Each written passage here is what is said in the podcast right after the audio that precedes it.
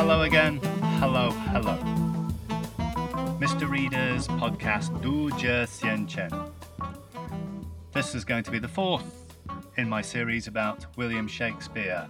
And as with the others, I'm going to focus in the beginning on some historical context. As I mentioned before, in many ways it wasn't a good time to be alive, folks. People didn't live for very long, for one thing. They estimate that probably up to 50% of children never made it past their 15th birthday. They never lived to become adults. And uh, even for the adults, the average lifespan was pretty short, really. Uh, 30 years would probably uh, be the average lifespan for an, for an adult in those days.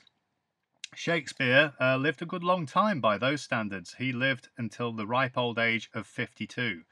But anybody who made it to, say, age 40 was considered to have uh, lived quite a long time. So, a very different perspective on life and the length of life.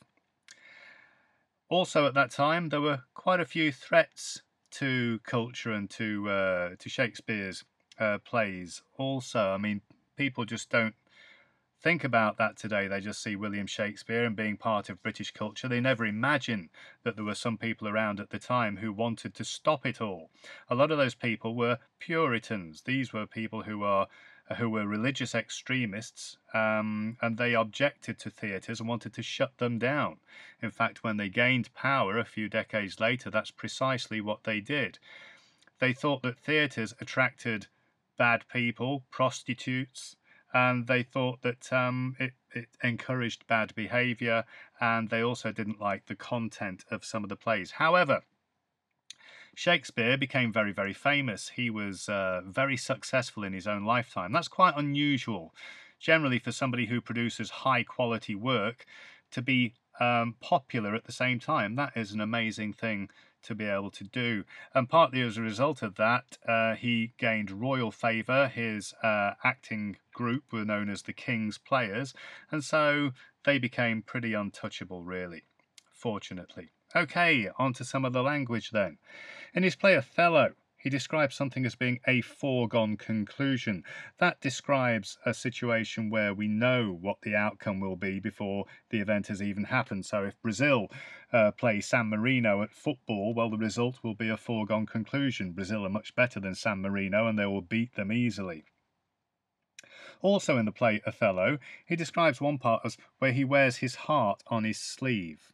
Okay, to wear one's heart on one's sleeve is to show one's inner emotions, to share one's inner feelings with people. And it's often used by people who say, Look, I'm not going to wear my heart on my sleeve here. I'm not going to reveal my innermost thoughts because then I would be vulnerable. Um, next one, heart of gold. If you describe somebody as having a heart of gold, it's somebody who's very generous, who's very loving, who's very kind. Ah, look at him. He's got a heart of gold. He gave all that money to charity last year. How wonderful. A useful one from Hamlet is in my mind's eye. That refers to imagining what something will be like. So, if you're going to do some alterations on your house, for example, you might say, Well, in my mind's eye, I can picture the kitchen being over here and I can picture a really nice, uh, relaxing area just over here, for example. So, in my mind's eye, the way you imagine something. From the play Othello, you've got it's neither here nor there. It means it doesn't really matter. So, if, for example, it takes the same amount of time to get to your destination if you're traveling by taking the bus or taking the train, then you can say it's neither here nor there if you take the bus or the train. There's no particular advantage with either. And finally, for today, Here's a good expression from Henry VI, Part 1. It's mum's the word. That means please keep that a secret. I've told you something in confidence. So uh, maybe, hey, um, don't tell anybody, but I've applied for a job with another company. So please, mum's the word, okay? So you want to keep it a secret. Well, I hope you don't keep Mr. Reader's podcasts a secret. Tell as many people as you like. And I hope you'll tune in again next time. Bye.